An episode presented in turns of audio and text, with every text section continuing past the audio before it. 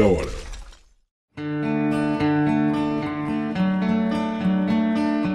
que é a iniciativa OBOR, One Belt, One Road? A quantas andam os investimentos e as obras e, afinal de contas, para que, que serve isso? Ó, eu tive uma ideia e vou jogar aqui para cima e quem pegar, vem comigo que no caminho eu explico. Um dos pontos mais importantes para você entender a nova Rota da Seda é visualizar uma série de mapas importantes. O que, que você acha de eu criar um blog com as imagens que vão ilustrar o podcast, hein? Eu pensei que isso pode incorporar muito a compreensão do conteúdo que vai ser trabalhado no episódio. Já imaginou? Aí eu queria contar com você que está me ouvindo agora para o seguinte: eu vou entrar em contato com alguém que seja bom naquilo que faz e que me entregue um blog super funcional. E que lá eu consiga deixar o podcast para você também ouvir, além de associar com algumas imagens, alguns textos complementares, além de deixar algumas notícias para a galera ler também. E assim que eu tiver um orçamento, a gente faz uma campanha de financiamento coletivo. Você toparia entrar com uma ajuda? Manda para mim lá na rede social do G30 e também na minha rede social pessoal, que aí a gente bate um papo, bate um dedinho de prosa via Instagram, beleza? E aí, voltando aqui. Originalmente, a Rota da Seda, que apesar de ser uma rota especialíssima, na verdade não é só uma estradinha como muita gente imagina, né? É uma série de rotas interligadas, passando desde o extremo oriente, onde hoje se encontra a China, mas também podendo se estender à atual península da Coreia, bem como atualmente o Japão, e chegando até o território europeu, passando evidentemente por todo o território da Ásia Central e Meridional. Também no caso das embarcações, era uma série de embarcações que conectavam comercialmente o extremo oriente ao continente europeu, chegando evidentemente no pujante mar Mediterrâneo, que desde sempre se coloca como o eixo comercial fundamental importantíssimo para a Europa. Por sinal, pouca gente sabe disso, mas a Grécia, que a galera acredita que vive só de turismo e azeite, tem uma das maiores marinhas mercantes do mundo. Em relação à tonelagem, à capacidade de transporte, a Grécia tem uma fatia expressiva dessa marinha mercante. Mas beleza, e voltando. A Rota da Seda é interessante porque era basicamente a principal rota comercial do mundo antigo e estudar isso é fundamental, pois a gente acaba quebrando um pouco a visão eurocêntrica de mundo que enxerga o mundo a partir dos séculos 14, 15, 16, 17, 18, 19, 20, ao entorno de eixo comercial como o Mediterrâneo, que foi o principal eixo comercial do mundo eurocêntrico até a Revolução Industrial, que passou o bastão para o Oceano Atlântico por todo o século XIX e XX, e futuramente este eixo comercial vai ser realocado para o Oceano Pacífico. A partir do final do século XX, início do século XXI, nós temos o principal eixo comercial do planeta Terra sendo orientado, orbitando ao entorno do Oceano Pacífico. Mas, de fato, a Rota da Seda foi fundamental para o comércio do mundo antigo e foi muito registrada por diversos geógrafos e comerciantes, como, por exemplo, o von Richthofen, que no século XIX fez uma série de expedições em direção ao território chinês, inclusive mapeando o território chinês de forma primorosa, desenvolvendo um grande mapa da China. Só que a gente não pode esquecer também da participação do comerciante veneziano Marco Polo, que inclusive tem série no Netflix, que percorreu a Rota da Seda durante o século XIII e que também foi fundamental para o desenvolvimento de registros históricos. Então, existem registros, inclusive, muito mais antigos do que o do von Richthofen e também do Marco Polo, que datam a Rota da Seda até dois séculos antes de Cristo. É justamente isso. Mas se você, ouvinte, quiser ir até um pouco além, tem registros que datam de milênios antes de Cristo, com comércio de gemas preciosas como a jade, que é uma gema verdinha, eh, talvez tão verde quanto a Jade Picon para ser protagonista da novela, né? Mas isso aí é uma outra polêmica. E o lápis lazuli também, que é uma gema, como o próprio nome já diz, que é azul. E tudo isso saía de onde hoje é o noroeste do Afeganistão e a China e chegava onde hoje é a Europa. E isso tudo eu estou falando 3 mil anos antes de Cristo, tá? Dorme com essa. Lembrando que o transporte não era um problema tão grande assim para essas caravanas terrestres, porque os povos antigos do Saara já tinham animais domesticados desde 4 mil anos antes de Cristo.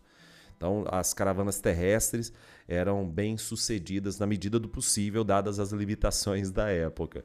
Mas saindo desse prisma histórico, que não é o objetivo do podcast, nós vamos entrar no século XXI e a ascensão da China, como nós conhecemos hoje. Para você, ouvinte, que eventualmente seja um pouco mais jovem, quando eu falo ascensão da China como nós conhecemos hoje, é algo curioso, né? Porque você possivelmente já se entendeu como gente, como ser humano, com a China sendo uma grande potência. E acredite você se quiser ou não, na década de 90 isso era totalmente diferente. E até no início do século 21 também, tá? Então, por isso eu sempre gosto de dizer a China como nós conhecemos hoje. E é aí que entra a iniciativa OBOR, que é One Belt, One Road da China. Ultimamente, inclusive, vem sendo chamada de Iniciativa Belt and Road, tá? que é um cinturão e uma estrada. A, a, implantação e execução desse projeto aprofunda muito o sistema sinocêntrico, capitaneado por um dos grandes líderes do século XXI, sem sombra de dúvidas, o Xi Jinping. O, o Xi entrou, olha que intimidade, né? Entrou no cargo de presidente da República Popular da China em 2013. Agora bateu, bateu uma, uma memória triste, viu? Que eu tô ficando velho mesmo. Eu lembro com muita clareza eu dando aula e falando sobre a ascensão do Xi Jinping e o tanto que isso mudaria muita coisa. Mas enfim, tirando a minha tristeza por estar ficando velho, em março de 2013, eu não estou citando essa data à toa, tá? E esse mês à toa, o Xi Jinping substitui o Hu Jintao. E isso é interessante pelo seguinte: em 2018, cinco anos depois, lembrando que a, a China tem uma cláusula, tinha, né, é, eu vou mudar o tempo verbal aqui, tinha uma cláusula que limitava a dois mandatos o cargo do presidente. Em 2018, essa cláusula foi derrubada. O parlamento da China aprovou uma emenda constitucional que eliminou os limites do mandato presidencial, permitindo que o atual presidente Xi Jinping permaneça no cargo por tempo indefinido. Em tese, ele terminaria o seu segundo mandato em 2023. Mas por que, que eu estou dizendo isso? Voltando ao sinocentrismo, esse prefixo que você ouvinte já conhece, né? Tudo que está vinculado com sino, com S, tá sino, é vinculado à China. Ou seja, a partir da nova Rota da Seda, a ideia chinesa é formar um sistema internacional que orbita ao seu entorno. É fato, por exemplo, que a China assumiu a liderança nos processos de integração da Ásia, ultrapassando o Japão, que na década de 90 era muito consolidado como uma grande potência asiática, e se firmou como, no caso a China, né, se firmou como um grande pivô de desenvolvimento da região. Lembra que o Xi Jinping entrou em março de 2013 como presidente? Pois é, seis meses depois, em setembro de 2013, o presidente Xi Jinping fez um discurso intitulado de Promova a amizade entre pessoas e crie um futuro melhor, lá no Cazaquistão. Então ele foi para a Ásia Central fazer um discurso promovendo a amizade entre pessoas buscando um futuro melhor? E aí ele fez uma elaboração super abrangente da política chinesa, de cooperação amistosa, de boa vizinhança com os países da Ásia Central, propôs unir as mãos para construir um cinturão econômico da Rota da Seda, e a ideia era cooperar de forma inovadora e tornar a nova Rota da Seda a grande causa que iria beneficiar as pessoas nesses países da, nesse processo de integração regional e infraestrutural. Se encaixa aqui também outras diversas estratégias chinesas de integração diplomática e política para essa região, que é a Ásia Central, enfim, e todo o restante do Sudeste Asiático e por aí vai. Que a gente pensa só na questão econômica e infraestrutural da nova Rota da Seda, mas, por exemplo, a gente pode entrar na Organização para a Cooperação de Xangai, que é uma organização política, econômica e militar da Eurásia, que foi fundada em 2001 em Xangai pelos políticos da China, Cazaquistão, Kirguistão, Rússia, Tadiquistão, Uzbequistão, enfim. E a, a língua oficial dessa cooperação de Xangai é o chinês e o russo. Além disso, nós temos a liderança de agrupamentos econômicos, por exemplo, como a ASEAN, que acabou servindo de grande alicerce para o RCEP, né, que nós temos, além disso, o RCEP, que é um grande bloco econômico, tá? nós temos também a situação que desdobra em, em torno dos BRICS, os bancos de fomentos que são gerados pela China para o mundo inteiro. Então, basicamente, a ideia é ampliar e aprofundar um sistema sinocêntrico em que a China passe a ter centralidade nas relações comerciais e também efetivamente nas decisões políticas. E aí sim nós aumentamos a zona de influência da política externa chinesa e que nesse sentido nós temos diversas variáveis a serem abordadas, a serem colocadas nesse tabuleiro de xadrez. E eu vou elencar para vocês quatro grandes tópicos que devem ser abordados para a gente pensar nisso de forma mais efetiva. O primeiro grande tópico que é o, uma grande resposta, que essa, essa questão toda da nova Rota da Seda seria uma grande resposta aos Estados Unidos, à penetração norte-americana, principalmente em relação àquele famoso TPP, que é o Acordo Transpacífico de Cooperação Econômica. Evidentemente, as ideias, as propostas da nova Rota da Seda foram muito anteriores, mas o TPP veio com a ideia de Obama, pra de acordo com o próprio Obama, pivotar para o eixo Ásia-Pacífico. Então, dar maior relevância para o eixo Ásia-Pacífico. E qual foi a resposta chinesa? O aprofundamento das relações da iniciativa da nova Rota da Seda. Além de levarem para frente também o RCEP, que é aquele bloco econômico que eu já disse, que é, numa tradução literal, indica, significa o seguinte: parceria econômica regional abrangente. O RCEP nasceu como uma resposta de Pequim ao TPP americano, apoiado inicialmente pelos Estados Unidos, pelo Obama, mas que foi rejeitado pelo o, o, o próximo presidente depois da gestão Obama, que foi o Donald Trump. O Trump decidiu retirar o país do TPP logo assim que assumiu o cargo em 2017. O RCEP, que é esse grande bloco formado pela que orbita ao entorno da China, inicialmente foram estruturadas na base da ASEAN em 2012. E eh, só para a gente entender o tamanho desse bloco econômico, nós teríamos aí basicamente 3 bilhões e 400 milhões de habitantes, ou seja, quase 50% da população mundial, e um PIB que gira ao entorno aí de um terço do planeta Terra. Isso seria, corresponderia ao RCEP, essa parceria econômica regional abrangente. E uh, permeando, marmorizando todo esse RCEP, nós temos ainda a questão infraestrutural que a nova Rota da Seda vai trazer. Apesar dos dados apresentados pelo mega tratado RCEP serem assustadores, essas negociações são bastante truncadas, principalmente com obstáculos impostos aí pela Índia, pela Austrália, e, portanto, vale a pena depois a gente fazer um episódio de podcast só sobre blocos econômicos, dando ênfase nos blocos asiáticos.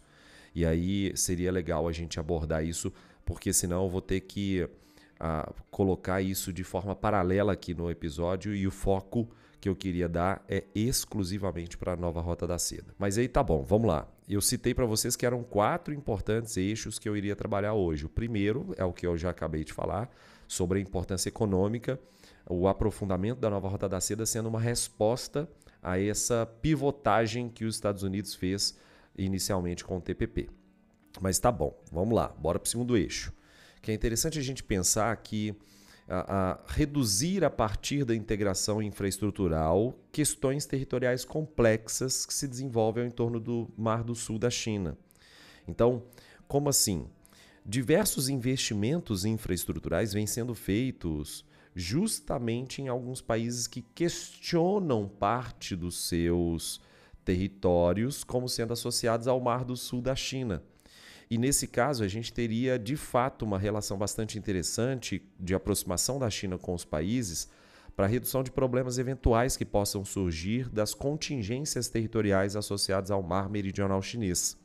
Para você que eventualmente nunca ouviu falar sobre a relevância do Mar do Sul da China, pensem o seguinte e uh, coloquem um mapa da, do Sudeste Asiático e do Extremo Oriente na, na sua cabeça agora. A China possui um grande gargalo em relação à sua infraestrutura, em relação à sua capacidade de escoamento da produção, no caso, capacidade de escoamento marítimo, que é justamente o Mar do Sul da China e o Estreito de Malaca. Porque se eventualmente uma coligação de países fecharem o Mar do Sul da China e o Estreito de, de Malaca, nós teríamos um grande desafio para a China estabelecer contato comercial com o restante do planeta. E é por isso que a China amplia com muita voracidade a sua presença, não apenas militar, como também econômica nessas áreas, para evitar a partir desses investimentos infraestruturais que criam dependência desses países, para evitar que futuramente ela seja encurralada no sentido comercial e logístico também, além de ser um motivador no sistema de defesa militar chinês também, por motivos óbvios, tá? Então, além de ampliar a sua infraestrutura e operar a infraestrutura em outros países, eu posso também aumentar o nível de interdependência, fazendo com que causas separatistas de outras regiões chinesas, por exemplo, como Hong Kong, fiquem cada vez mais abafadas, que processos separatistas mais intensos, como o de Taiwan, e aí eu digo separatista mas a gente vai fazer um episódio especial aqui no G30 só sobre China e Taiwan, que é bastante complexo, mas fazendo com que a causa de Taiwan de ter uma emancipação plena, vamos assim dizer, fique mais complexa. Então, a, toda, todos esses investimentos também corroboram com a manutenção da soberania chinesa sobre diversas áreas que são postas em xeque. Então, quando eu levo investimentos para o Paquistão e para o Afeganistão, eu estou dizendo para dois países muçulmanos que esses países passam a ser dependentes de mim, China. Dessa forma, bases muçulmanas no oeste chinês, como a província de Xinjiang, com bases uigures, que é uma etnia, uma minoria étnica do território chinês, mas com grande população demograficamente, em termos absolutos, eu posso fazer com que essa população que tem um caráter separatista e não se reconhece como chinesa, eu posso fazer com que essa população fique minada no seu intento, na sua tentativa de se separar do meu país. Entendem como o fato de eu ampliar a infraestrutura e a dependência econômica de outras nações, de outros povos, faz com que, inclusive, processos separatistas interiores do meu país não sejam apoiados pelos países que mantêm a dependência comigo, entendem que é muito inteligente a China ampliar o sinocentrismo. Então, é, é, é isso que faz com que a China tente tão fortemente conectar o Paquistão, o Afeganistão e todos os países da Ásia Central, e para que essas lutas com atividades terroristas, eventualmente de bases muçulmanas, não ocorram dentro do território chinês e, portanto, esse processo, esses processos separatistas não sejam levados a cabo. Então, a gente acabou de abordar dois importantes eixos para a gente compreender a nova Rota da Seda para muito além do que uma mera, um mero escoamento da produção chinesa.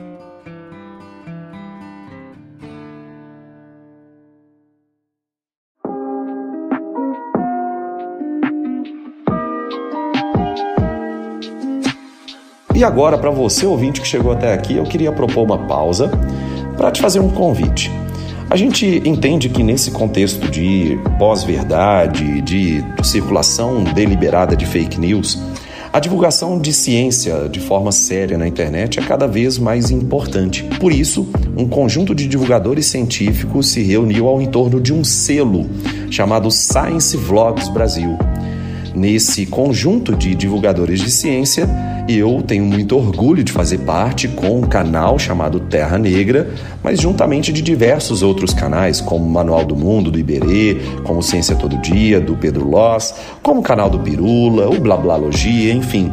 Gostaria de convidar vocês a conhecer não apenas o canal Terra Negra e o trabalho com divulgação científica que a gente faz, mas também conhecer os outros canais membros do Science Vlogs Brasil.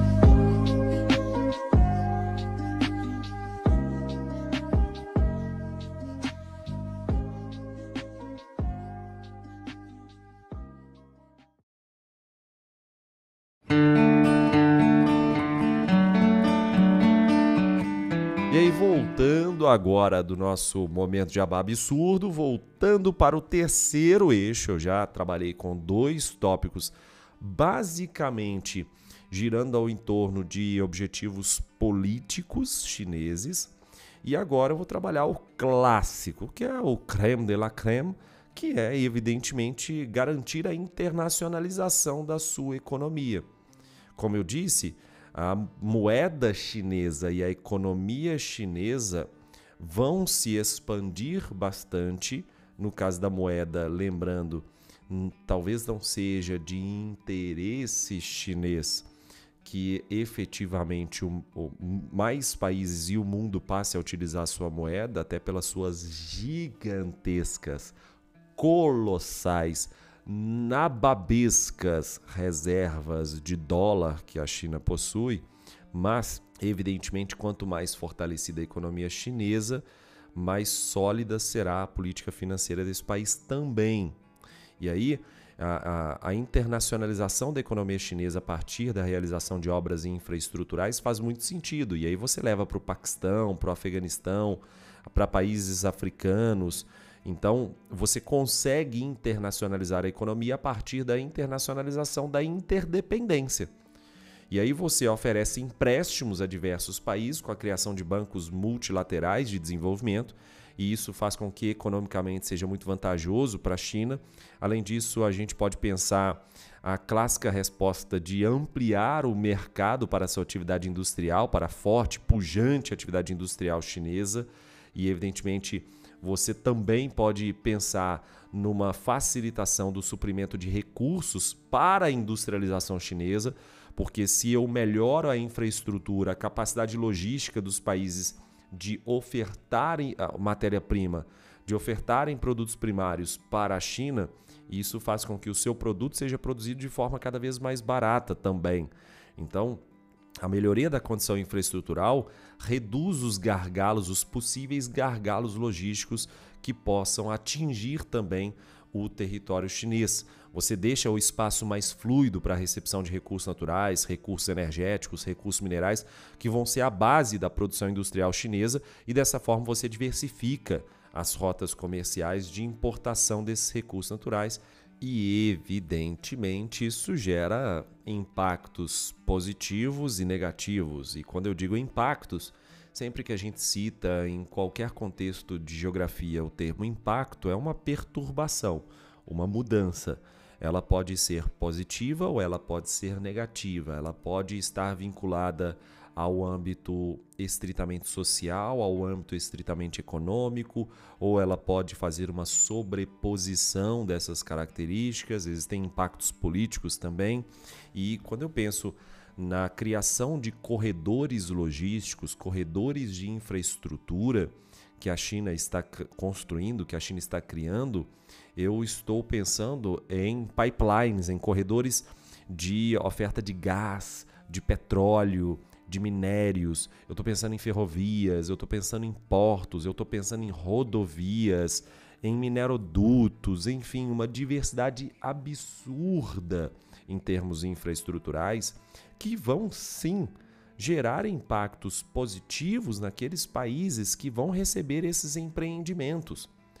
Esses impactos positivos, evidente que é orbitam ao entorno da dinamicidade econômica desses países de terem uma infraestrutura mais facilitada. Além disso, gera impactos negativos, óbvio.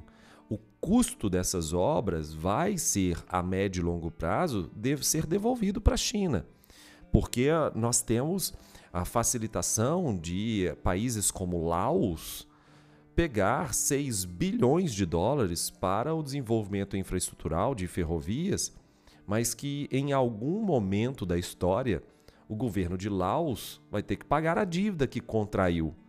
E, portanto, o endividamento de diversos governos para com a China vai ser algo a, a, ser colocado nesse tabuleiro de xadrez como um impacto que é negativo, porque diversos desses países asiáticos e africanos possivelmente vão continuar se endividando ou vão continuar endividados. Isso gera questionamentos quanto à efetividade desse endividamento dos países em relação à China. E aí, pensando em mais dois aspectos positivos em relação a isso, né? Nós temos, não só no caso de Laos, e aqui a gente pode extrapolar para diversos outros países que também têm essa mesma característica de serem países fechados. Então, uh, pensando naquele, em todo aquele pacote da Ásia Central, com Uzbequistão, Afeganistão, Tadiquistão, Cazaquistão, Turcomenistão, todos esses países uh, possuem uma facilidade muito grande agora com investimentos infraestruturais de importar produtos, e isso evidentemente é algo que deve ser colocado em pauta. Além disso, nós também temos uma outra questão importante que é até o fomento de atividade turística. Laos, muito próximo do território chinês, pode induzir mais a famosa indústria sem chaminé.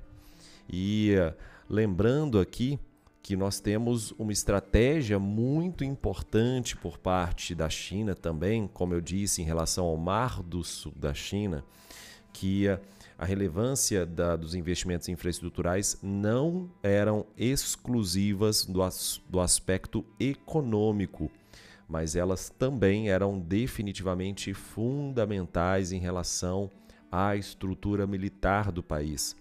O país precisa ter uma infraestrutura muito robusta no que tange a proteção do mar meridional da China, que vai caber um episódio especialíssimo para a gente tratar isso aqui, mas também precisa proteger o Oceano Índico, aumentando a sua capacidade de influência, a sua zona de polarização no Oceano Índico. E é por isso que se cria a estratégia do colar de pérolas, que quando a gente tiver o nosso blog, com a sua ajuda, querido ouvinte, querida ouvinte, nós vamos desenvolver o blog e aí sim eu posso fazer mini podcasts. Olha a ideia que vem na cabeça agora, hein? Criar mini podcasts explicando alguns mapas. Olha que coisa linda. Então pode ser uma, pode ser uma ideia bacana, tá? É, mas aí eu falo mais sobre o colar, a estratégia militar do colar de pérolas, porque é, esse colar de pérolas é uma série de investimentos em operações e construções de portos no Oceano Índico também, além do Mar, do mar Meridional Chinês. E aí nós temos uma grande influência, uma grande projeção chinesa para o Oceano Índico, que por sua vez, evidentemente, desemboca no Golfo da Arábia, no Estreito de Bab el-Mandeb, e é uma região muito estratégica. A geopolítica dos estreitos e dos canais é muito importante para a política e para a economia internacional. Por exemplo, nós temos operações chinesas em portos em Djibouti. Djibouti é a porta de saída da Etiópia, que é, por sua vez, um dos grandes destaques em relação ao continente africano. E, nesse sentido, corrobora bastante com a, a ideia da infra, do investimento infraestrutural, pois nós temos ferrovias saindo de Addis Abeba, a grande capital etíope, transportando os seus principais produtos, como óleo vegetal, como cacau, como café, e dessa forma se cria um corredor, corredor Etiópia-Djibouti, e é, acaba sendo importante para o escoamento de produtos minerais, recursos, óleos combustíveis, óleos vegetais. Então, nós temos aí algo muito importante e o investimento não só na infraestrutura africana, como também em diversos outros, outros empreendimentos, como jazidas minerais, como grandes áreas produtoras de matéria-prima e como tabaco, cacau, café, óleo, vegetais, como inclusive como, como óleos vegetais aí, milho, soja e por aí vai. Nós temos fortes investimentos, bilionários investimentos chineses nessa área, justamente para conseguir fazer com que a projeção chinesa aumente, inclusive a própria adesão da África do Sul aos BRICS, ao, ao agrupamento econômico, não é um bloco econômico, mas é uma coligação de países em relação a interesses mútuos a adesão da África do Sul definitivamente também aumenta a projeção chinesa para essas áreas. E da mesma forma como acontece para Laos, Paquistão, Afeganistão e diversos outros países, nós temos uma relação de interdependência que se aprofunda a cada ano. E, consequentemente, a China consegue ampliar a sua economia, internacionalizar a sua economia para essas áreas. E, portanto, nós temos aí uh, quatro fatores que eu elenquei hoje que são muito importantes. Elenquei dois fatores políticos inicialmente, elenquei um fator econômico de internacionalização da sua economia e elenquei também um fator militar que é fundamental para que a China desenvolva mais a sua infraestrutura. Então, militarmente, economicamente e politicamente, a nova Rota da Seda é uma estratégia que é encarada pela, pelo Xi Jinping e pela República Popular da China como algo prioritário, definitivamente. Existe mais mil tópicos possíveis que se desenrolam a partir desse, dessa espinha dorsal que eu abri aqui sobre a nova Rota da Seda e que a gente vai abordar nos próximos episódios, sem sombra de dúvidas.